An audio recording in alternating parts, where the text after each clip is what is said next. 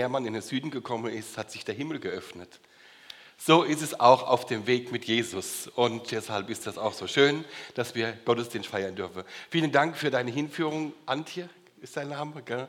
Also ich äh, bin noch der Zweite, der Regenwetter mag und ähm, der den Ofen knistern, gerne knistern hört der es gemütlich empfindet und keine Depressionen hat, wenn es schlechtes Wetter ist oder Winterdepression. Es gibt ja viele Leute, die damit behaftet sind und das hat ja auch seine Gründe. Umso dankbarer bin ich, dass es bei mir nicht so ist und freue mich auch darüber. Aus dem Grund habe ich gedacht, bist nicht ganz so alleine, wie du meinst. Dann habe ich mit dem Psalm 73 heute Morgen gehört. Das ist ein sehr anschaulicher Psalm.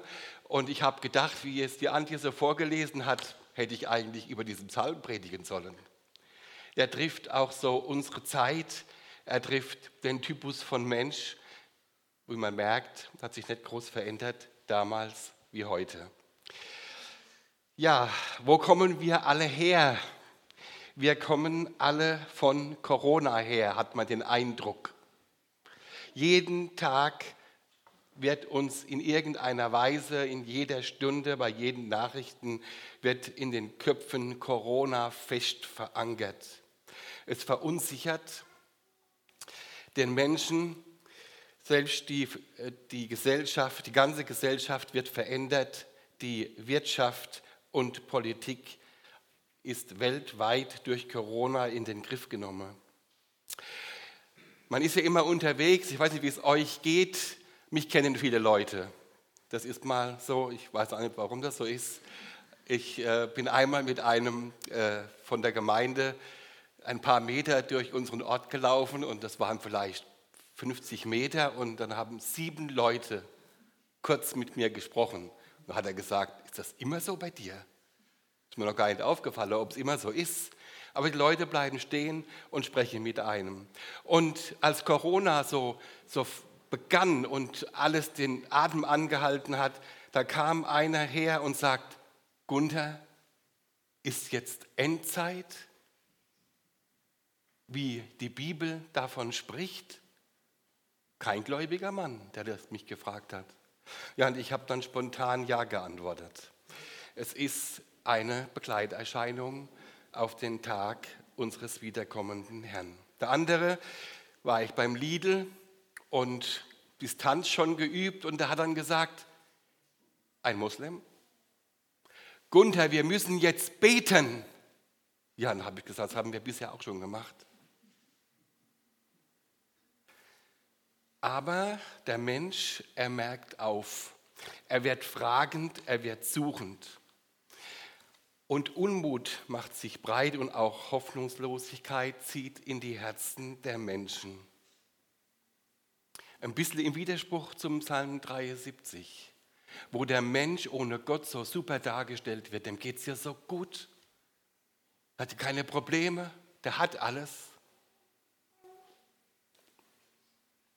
Bei uns ist es ein bisschen schwierig zu differenzieren, weil wir auch alles haben. Wir Christen hier in unserem Land. Aber wir haben ein Gegenstück dazu. Wir haben den Glauben, der das Gegenteil ist von Angst, von Hoffnungslosigkeit, von Unmut und Verzweiflung. Und um euch kurz noch abzuholen, der Mensch, der Mensch sucht heute mehr denn je wieder seinen Sinn, und er merkt, er hat Sehnsüchte, die er nicht erfüllt bekommt. Und wir haben was zu bieten. Ich habe die Geschichte in den letzten Wochen immer wieder in unseren Gottesdiensten erzählt, weil sie mich so sehr beeindruckt und das so die Sehnsucht des Menschen zum Ausdruck bringt, wie er heute lebt, ohne Gott. Ein Junge, zehn Jahre alt, der Vater lebt getrennt, beziehungsweise eine uneheliche Beziehung. Also Kind geht aus einer unehelichen Beziehung hervor. Der Vater trifft regelmäßig seinen Sohn, wie er ihn haben darf, am Wochenende. Und er lebt bei seiner Mutter, der Junge. Die Mutter hat noch zwei weitere Kinder von zwei weiteren Männern. Bei dem dritten Mann, von dem dritten Kind, mit dem lebt sie zusammen. Der zehnjährige Junge, ich sage mal Theo zu ihm, der lebt mit dabei. Weihnachten 2019. Heiligabend. Der zehnjährige Junge musste in sein Zimmer, während die anderen im Wohnzimmer Heiligabend Bescherung hatten. Einige Tage später, als sein Vater ihn wieder hatte, fragte er seinen Sohn, wie es ihm dann natürlich da ging. Dem ging es natürlich nicht gut. Und da hat er ihn gesagt, gefragt, was wünschst du dir, was wünschst du dir an Weihnachten nach diesem Erlebnis? Und da kam diese Antwort, die für mich eine Antwort ist auf alle Sehnsüchte, die der Mensch hat. Der Junge antwortet mit zehn Jahren, der Theo, ich wünsche mir ein neues Leben. Wir haben das neue Leben anzubieten durch unser Leben, in unserer Zeit, in dieser Welt, in unserer Umgebung. Wenn nicht jetzt, wann dann? Unser Text für heute steht in 2. Korinther 3, die Verse 1 bis 18. Ist schon an der Wand, glaube ich, ja.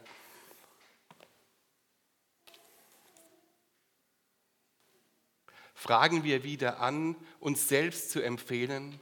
Oder brauchen wir etwa, wie gewisse Leute, Empfehlungsbriefe an euch oder Empfehlungsbriefe von euch?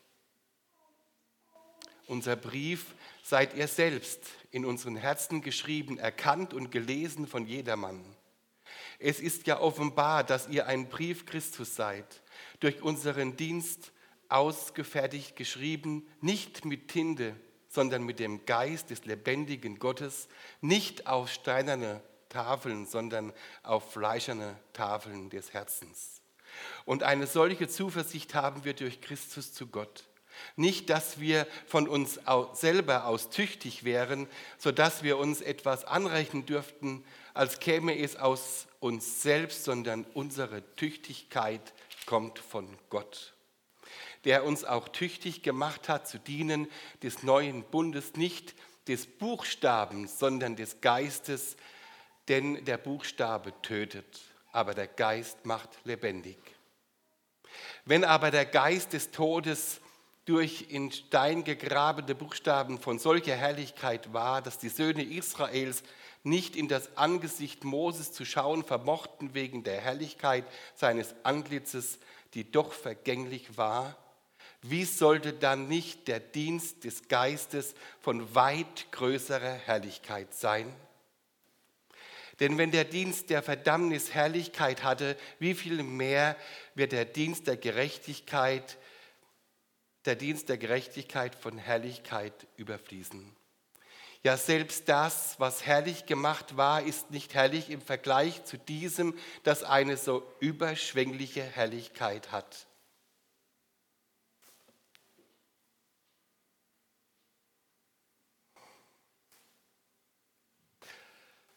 Denn wenn das, was weggetan wird, mit Herrlichkeit kam, wie viel mehr wird das, was bleibt, in Herrlichkeit bestehen?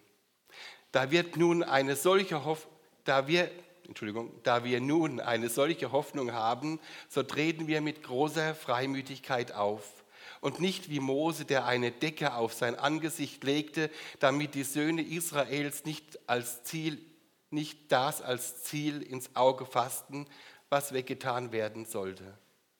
Aber ihre Gemüter wurden verhärtet, denn bis zum heutigen Tag bleibt beim Lesen des Alten Testaments diese Decke unaufgedeckt, die in Christus weggetan wird.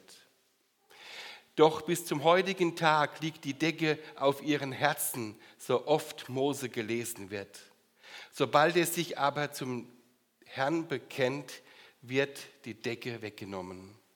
Denn der Herr aber ist es, der Geist, und wo der Geist des Herrn ist, da ist Freiheit. Wir alle aber, indem wir mit unverhülltem Angesicht die Herrlichkeit des Herrn erblicken, wie in einem Spiegel, werden verwandelt in dasselbe Bild von Herrlichkeit zu Herrlichkeit, nämlich vom Geist des Herrn. Soweit unser Text. Ich habe einen Fehler gemacht.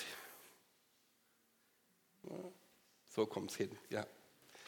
Ich war übrigens schon einen Monat voraus. Ich habe überall 11.11. .11. hingeschrieben. Also es war nicht wegen Fasching oder so, aber irgendwie war es einfach für mich schon November. Vielleicht einfach das kühle Wetter und die Einsamkeit und die Schönheit. Ja, bevor wir in den Text noch ein bisschen eingehen, möchte ich doch mal zurückblicken, weil ja hier Mose aufgeführt wird. Was ist denn der gravierende Unterschied zum Alten Testament? Hier schreibt Paulus ganz deutlich, wenn wir im Alten Testament stehen bleiben oder wenn wir nur bei Mose stehen bleiben, dann ist immer noch eine Decke über unserem Gesicht. Wir kennen im Alten Testament die Bünde, die der Herr mit Abraham, mit Noah, mit David, mit Mose und anderen geschlossen hat die alles eins gemein haben. Sie weisen immer auf das Neue Testament hin. Deshalb gilt es festzuhalten, dass die ganze Heilige Schrift uns Einblick gibt in das Wesen Gottes. Und Jesus bringt uns letztlich die ganze und das Wesen Gottes und Jesus und bringt uns wesentlich in die Menschheitsgeschichte hinein umfasst die Menschheitsgeschichte. Gestern hatten wir wieder unser Enkelkind. Wenn man älter wird, kriegt man ja irgendwann Enkel. Ne? Und die sind irgendwie anders wie die eigenen Kinder. Ich weiß nicht, wie das Ihnen so geht, die schon hier Großeltern sind. Die ist zwei Jahre, ganz schön gewitzt. Als ich sie gestern so sah und so beobachtete, habe ich gedacht, da läuft das Alte Testament vor mir her. Das Alte Testament beschreibt im Grunde nichts anderes wie unser realistisches Dasein. So ein kleines Kind wird abgeholt und wird von den Eltern erzogen, wird zurechtgewiesen, wird unterstützt. Aber so ein kleines Kind weiß natürlich auch, was es will. Mag ich nicht. Das erste Wort, was ich sagen konnte, war Nein. Ah, es sind so voll die Züge des Menschen, dessen Herz ja auch seltsam beschrieben ist in der Bibel, ein trotzig und verzagt Ding. Dieser Eigenwille und auch dieser Wille, auch mal was abzulehnen. Wir haben dann letztes Mal, als sie da war, wir beten jetzt, sie beten ja auch zu Tisch, ganz normal. Sie wollte einfach nicht beten. Da kommt alles alles sieht man. Man sieht nicht nur sich da drin in so einem Enkelkind und seine Fehler, manchmal sieht man auch seine guten Dinge, aber man sieht einfach die Zerrissenheit des Menschen, der ohne Gott über diese Erde geht. Der Sündenfall hat die Gemeinschaft zwischen Gott und Menschen getrennt. Aber direkt nach dem Sündenfall, da kam schon die erste Verheißung. Das ist das Schöne im Alten Testament. Das Alte Testament weist ja immer auf Jesus Christus hin. Jetzt hoffe ich, ich nehme die richtige Tasche hier. Ja, genau. Also, die erste Verheißung, die wir aus der Schrift nehmen, steht im 1. Mose Kapitel 3, Vers 15. Und ich will Feindschaft setzen zwischen dir und der Frau, zwischen deinem Samen und ihrem Samen. Er wird dir den Kopf zertreten und du wirst ihn in die Ferse stechen. Viele Verheißungen auf Jesus folgen in den Bündnissen mit dem Volk Israel, dass das auserwählte Volk Gottes ist, durch das Segen für alle Völker kommt. Ist ja schon ein Stück weit geschehen. Wenn wir heute Israel betrachten, da wird es einem ja ein bisschen Angst, ne? wie das alles werden wird da unten. Aber das Heil kommt aus den Juden und das hat sich schon erfüllt, weil Jesus schon gekommen ist. Der verheißene Messias kommt aus dem Volk Israel, auf dem die Juden heute noch warten. Kurzer Einschub. Habt ihr mitbekommen, dass Israel einen Friedensbund mit weiteren arabischen Ländern abgeschlossen hat? Das sind für mich sichtbare Zeichen, die uns in der Bibel schon offenbart werden. Wenn Israel Friedensbündnisse schließt, das werden sie auch erreichen. Die werden den Frieden erreichen, wo es dann heißt, wenn sie alle denken, dass Friede ist und dann wird das Verderben über sie hereinbrechen. Was bedeutet das? Wieder ein Bild für den Menschen. Es wird keinen dauerhaften Frieden geben, ohne, der ohne Jesus geschlossen wird. Das trifft die Welt, trifft die Welt genauso wie das Volk Israel. Es gibt keinen dauerhaften Frieden. Dass wir hier so viele Jahrzehnte Frieden haben, da könnt ihr alle zu Hause, Hause regelmäßig auf die Knie gehen. Das ist nicht normal.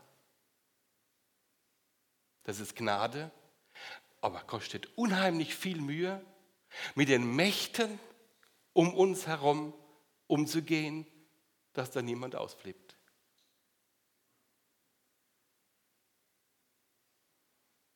Aber im Alten Testament, um nochmal den Unterschied aufzuweisen, im Alten Testament war es doch etwas schwieriger zu leben, nämlich dort gab es nicht den Heiligen Geist, der so präsent in uns lebt, durch das wir uns für Jesus Christus entschieden haben. Da ist der Heilige Geist nur punktuell aufgetreten. Erst mit der Auferstehung Jesu ist er ausgegossen wurde. Und alle, die an ihn glauben, werden den Geist Gottes haben. Schritt für Schritt wurde im Alten Testament das Volk Israel auf das Wesen Gottes eingeführt und das Wesen Gottes nahegebracht. Lebensordnungen sind aufgestellt und zehn Gebote haben wir, die bis heute in vielen Verfassungen von Regierungen mit eingebettet sind, die aber heute leider auch am Schwinden sind. Und was im Alten Testament auch so stark zu sehen ist, die Gebote sind aufgestellt. Warum? Damit wir unsere Seele vor Schaden schützen. Das ist der Grund, warum Gott uns die zehn Gebote gegeben hat.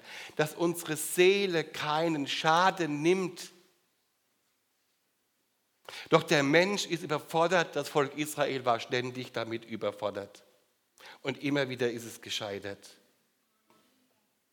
An dem gerechten und an dem allmächtigen Gott vor dem niemand bestehen konnte, schon hat. Allerdings nie ohne Perspektive. Stets gab es natürlich turbulente Erfahrungen, stets Gerichte über dem Volk, aber die Gerichte Gottes oder die schweren Wege Gottes, die er in den Weg des Menschen legt, sind immer Wege zur Genesung. Es sind immer Wege für den Menschen. Also ist das Alte Testament, um das nochmal kurz zu sagen, ist ein Spiegelbild irdischen Lebens und zugleich Lebensbild jedes einzelnen Menschen. So gilt im Alten Testament wie auch im Neuen Testament ein Schlüssel zur Lösung. Sühnung zur Vergebung, Sündenopfer für Gnade, Buße zur Umkehr. Der gravierende Unterschied ist die Gesetzmäßigkeit des Wortes Gottes und die, und die Sünde, mit, die dies durch die Sünde mit Gnade besiegelt. Besiegelt.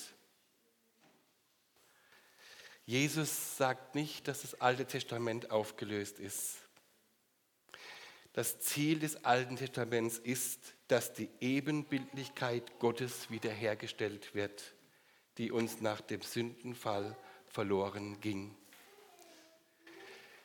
Vers 3 heißt es so schön, es ist offenbar, dass ihr ein Brief des Christus seid, durch unseren Dienst ausgefertigt, geschrieben nicht mit Tinte, sondern mit dem Geist des lebendigen Gottes, nicht auf steinerne Tafeln, sondern auf fleischenden Tafeln des Herzens. Jesus will Einfluss nehmen, Gott will Einfluss nehmen und dein Herz verändern. Eine kleine Geschichte, die mir jetzt gerade einfällt, manchmal muss man ja der Geist Gottes auch noch was wirken lassen im Gottesdienst und nicht das Vorgefasste nur nehmen. Unser Sohn hatte vor einigen Jahren seinen Geburtstag gefeiert, das sind schon zehn Jahre her, 16, 16 war er. Und er war so eine Zeit lang in der Szene der Punks unterwegs. Das ist nicht so lustig, ja, aber interessant. Und er wollte den Geburtstag im Saal bei uns feiern. Punks, Alkohol, AB, Saal. Haben wir ja gesagt, mach das. Kamen dann mal 30, 40 Leute. Wir haben den ganzen Sonntag Kerzen aufgestellt, damit der Alkoholgeruch bis zur Stunde verflogen ist. Und ich bin mit unter die diese Menge gegangen, wir haben gekocht für sie. Und da kam ein Mädchen her und die hat gesagt, sie merken, dass sie hier in einem christlichen Haus sind. Da hat nichts davon erzählt. Wisst ihr, was, was er auch noch gemacht hat? Da denkt ihr vielleicht, sag mal, er hängt das Kreuz ab. Wir haben so ein schönes, helles Holzkreuz. Hängt er ab? Und dann habe ich gesagt, was wird das? Spruch hat er hängen lassen, aber das Kreuz hat er abgehängt. Und da hat er gesagt, Papa, ich bin froh, dass ich meinen Geburtstag hier feiern darf. Aber ich möchte nicht, dass Sie das Kreuz beschmutzen. War ich mit einverstanden. Und einer dieser Punks hatte ein Mädchen, das war ein Mädchen ohne Punkgestalt die kam her, wir sind hier wohl in einem christlichen Haus. Die war so 20, Anfang 20. Und da hat sie gesagt, ich bin konfirmiert worden, aber damals wollte ich nichts von Gott wissen. Damals war mir das alles egal. Und ich habe alles weggeworfen, was mit meiner Konfirmation zu tun hat. Aber ich hatte einen Spruch. Und in diesem Spruch, da ging es ums Herz. Und dann hat sie mich gefragt, vielleicht wissen Sie, wie dieser Spruch heißt. Das ist ja lustig, ne? Wir haben noch zwei weitere Söhne, die standen nebendran an einem Bartisch und haben dann sich unterhalten und haben gewettet, wie ob der Vater antworten kann. Und da habe ich gebetet, Herr, wenn du jetzt mir nicht sagst, was das für eine Stelle ist, dann ist was los. Ich brauche jetzt diese Stelle, wo dieses Mädchen bekommen hat. Und es war da auf einen Sitz. Der Mensch sieht, was vor Augen ist, aber der Herr sieht das Herz an. Das Mädchen fing an zu heulen und hat gesagt, das ist der Spruch. Das ist das, was Gott will in die Herzen der Menschen eintreten. Das ist der gravierende Unterschied zwischen dem Alten und Neuen Testament. Die zweite Überschrift ist, die Decke muss weg. Erinnern wir uns an die Geschichte der zehn Gebote, wie sie unter dem Vorsatz der Liebe Gottes zu seinem Volk, dem Mose, übergeben worden sind. Mose auf dem Berg Sinai. Jeder wusste, dass er dort dem Herrn begegnete und mit ihm redete. Doch dem Volk ist es zu lang geworden und das goldene Kalb entstand. Wir kennen alle die Geschichte und wenn wir so darüber nachdenken, dann denken wir, oh wie irre, waren die bescheuert. Sagen wir, was machen die denn da? Was für ein Schwachsinn. Aber sie brauchten eine Art Anbetung. Die Anbetung eines Gottes, die hat immer was Herrliches, hat immer was mit was Herrlichem zu tun, mit Herrlichkeit zu tun. Eine Gottheit, die verehrt wird. Die sieht man immer als was Herrliches und was Glänzendes an. Und der Mensch ist geradezu ausgelegt, was anbeten zu dürfen weil er immer Licht am Ende des Tunnels sucht. Deshalb haben die nicht warten können, bis der Paulus von dem Gott, den man nicht sieht, den man nicht hört, der ab und zu mit jemand spricht und vielleicht manche Gerichte ausübt, das war ihnen ein bisschen zu wenig. Und damals wie heute hat sich am Wesen des Menschen nichts geändert. Der Mensch, der will was sehen, was mächtig und glänzend ist und Auswirkungen hat. Vielleicht ein Trump, der poltert wie ein Poltergeist und lügt wie gedruckt, ist alles egal. Aber so ein unscheinbarer Gott, Die Menschen glauben alle, vergesst das nicht, die glauben alle an irgendwas, glauben sie. Sie glauben auch an die Kraft von Steinen. Jetzt sind wir jetzt gerade hier in Steinen. Ne? Also diese Kraft von Steinen ist wieder eine andere Kraft von Steinen. Aber die Menschen, die, es gibt Menschen, die glauben an Steinen, an andere Geister wiederum an Kräfte der Himmelskörper und wieder andere stellen neue Lebensformen in einer modernen Gesellschaft auf und machen sich und spielen sich auf zu Gott. Merken wir das? Immer mehr spielt Gott keine Rolle, sondern nur das, was der Mensch will, spielt eine Rolle. Das ist unsere tragische Entwicklung. Anbetung geschieht nur, nur, wer, Anbetung geschieht immer, aber nur, wer ist jetzt des Rätsels Lösung? Paulus schreibt in Vers 7 und 8, die ich nochmal vorlese, wenn aber der Dienst des Todes durch in Stein gegrabene Buchstaben von solcher Herrlichkeit war, dass die Söhne Israels nicht in das Angesicht Moses zu schauen vermochten wegen der Herrlichkeit seines Antlitzes, die doch vergänglich war. Wie sollte dann nicht der Dienst des Geistes von weit größerer Herrlichkeit sein?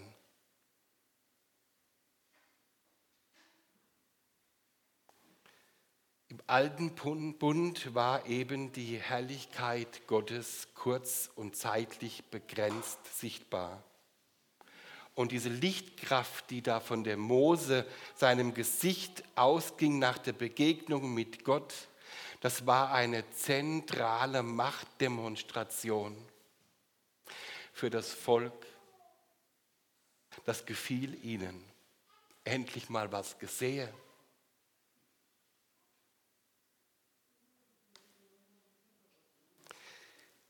Schlachterübersetzung. Der Schlachter, der schreibt zu diesem Vers, die Decke sollte verhindern, dass die Israeliten die Herrlichkeit schwinden sahen. Der Apostel sagt, dass dieses Schwinden der Herrlichkeit den zeitlich begrenzten und unzulänglichen Charakter des mosaischen Bundes anzeigt und darauf verweist, dass ein größerer Mittler des Bundes erforderlich ist.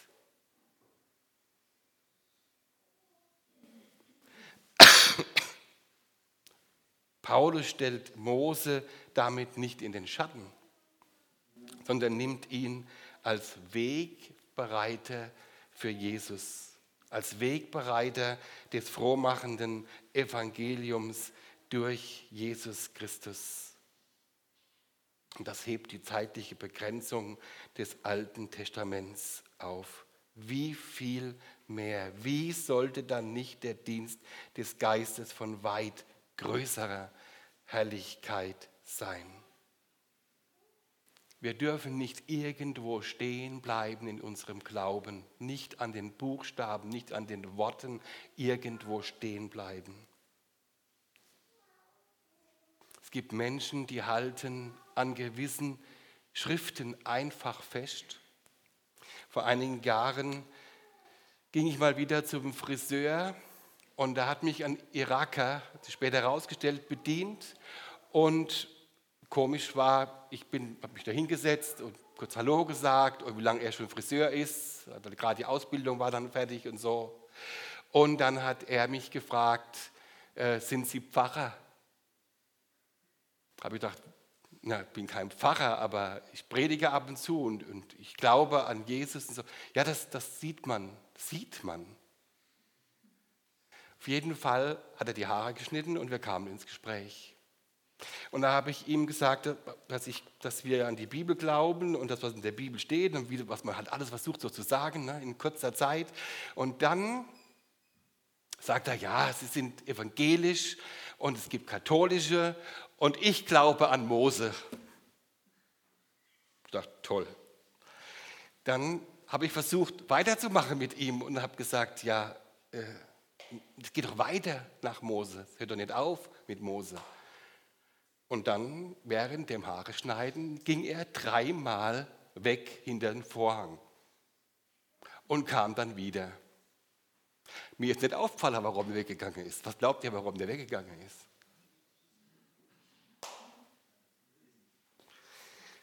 Dann kam er wieder. Hören Sie auf mit, dem, mit diesem Jesus.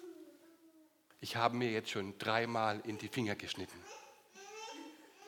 Und dann habe ich erst gesehen, dass er Pflaster an den Finger hat. Die Decke muss weg. Mann, der Mann, wie die Decke haftet bei Menschen ohne Gott. Bei Menschen, die sich am Wort festhalten und den lebendigen Geist Gottes übersehen.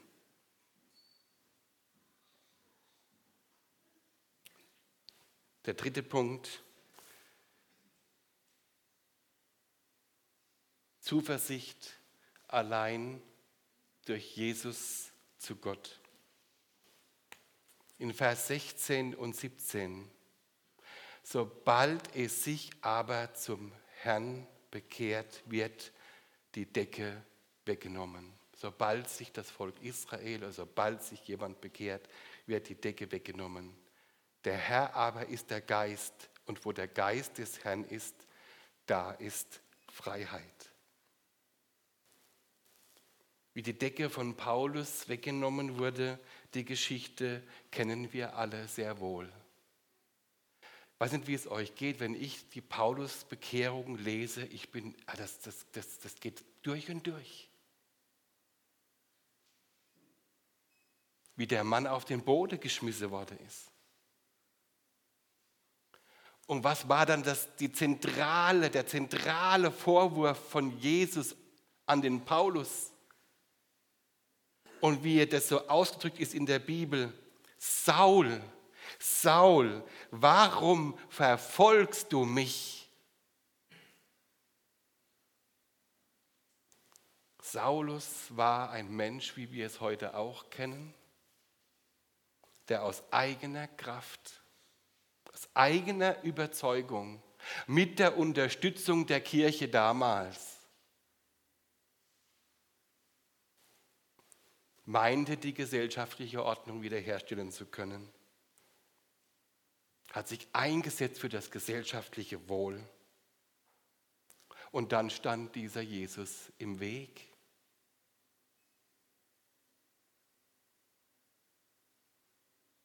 Der so wenig nach außen glänzte, will ich jetzt mal sagen, der augenscheinlich so wenig Pracht und Herrlichkeit besaß. Doch wurde aus Saulus ein Paulus wie kein anderer. Erkennen wir bei ihm, dass plötzlich sein ganzer Ansatz sich verändert hat, seines ganzen Dienstes, sein Können, sein Machen, sein Tun, sein Umsetzen, seine Gedanken. Alle plötzlich aus einer Quelle, aus der Quelle Jesu festgemacht und nicht an seinem eigenen Vermögen. Die Tüchtigkeit kommt von Gott. Ich kenne einen Mann, ich kenne viele Männer, einer davon, hochintelligent. Der weiß alles. Über jedes Thema kann man mit dem sprechen. Das ist manchmal beängstigend. Er weiß über alles Bescheid, über alle Religionen, über alle politischen Entwicklungen. Es gibt so Männchen, Menschen. Manchmal korrigiert er mich sogar während der Predigt. Das ist nicht so einfach.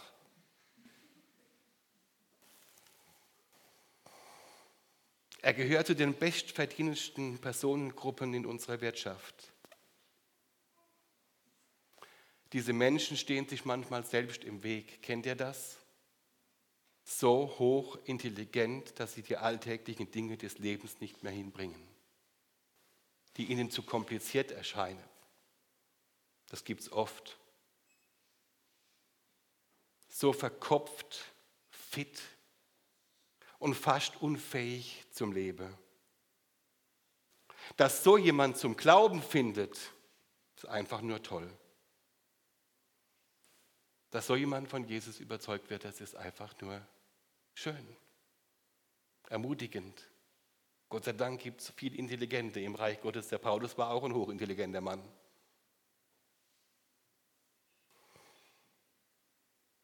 Ich habe ihn dann mal gefragt, warum er ausgerechnet in unsere Gemeinde kommt,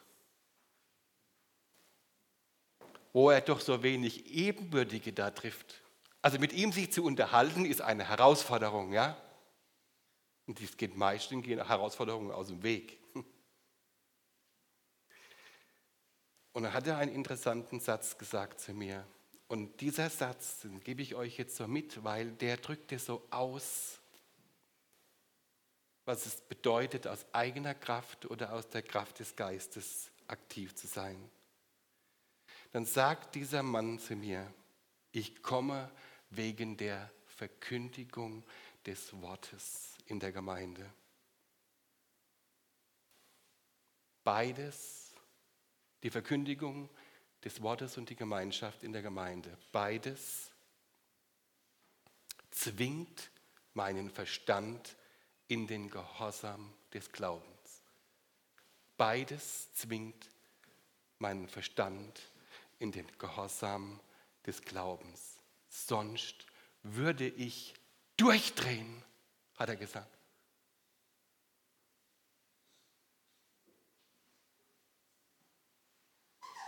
Das ist ein Bild für den Menschen, der ohne Gott alles erreichen will. Der dreht durch. Paulus war ebenso ein intelligenter Mann, überzeugt von seiner Meinung und was er ohne Gott so alles vollbrachte. Bis er niedergeworfen wurde, bis er auf den Kopf gestellt wurde, bis er plötzlich einen ganz neuen Fokus hatte, nämlich den Herrn. Und der hat ihn zu einem genialen Diener gemacht. Unsere Tüchtigkeit kommt von Gott, sagt der Paulus. Und hier stellt sich die Zuversicht für unser Leben ein.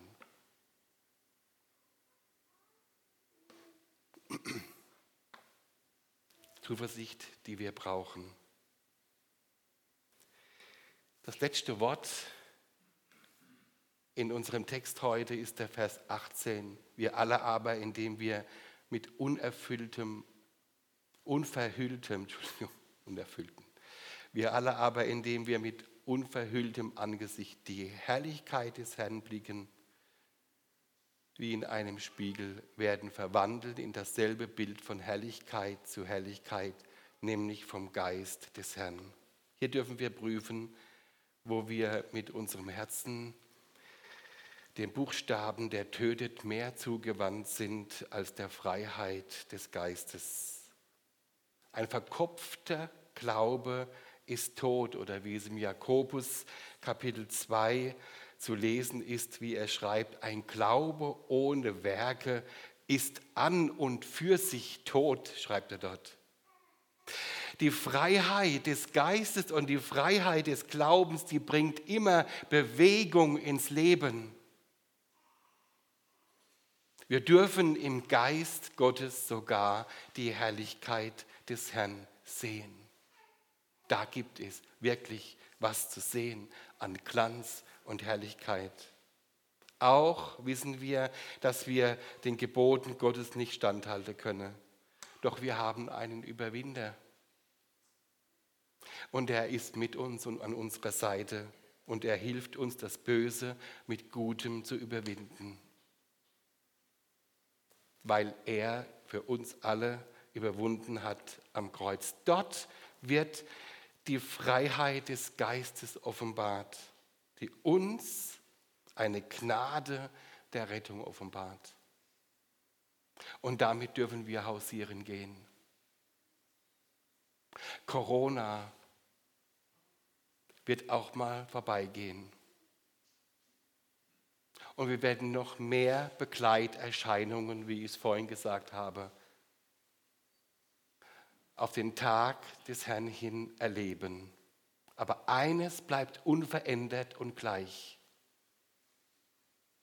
Die Freiheit des Geistes, die Folgen des Glaubens, die Verkündigung des Evangeliums. Amen.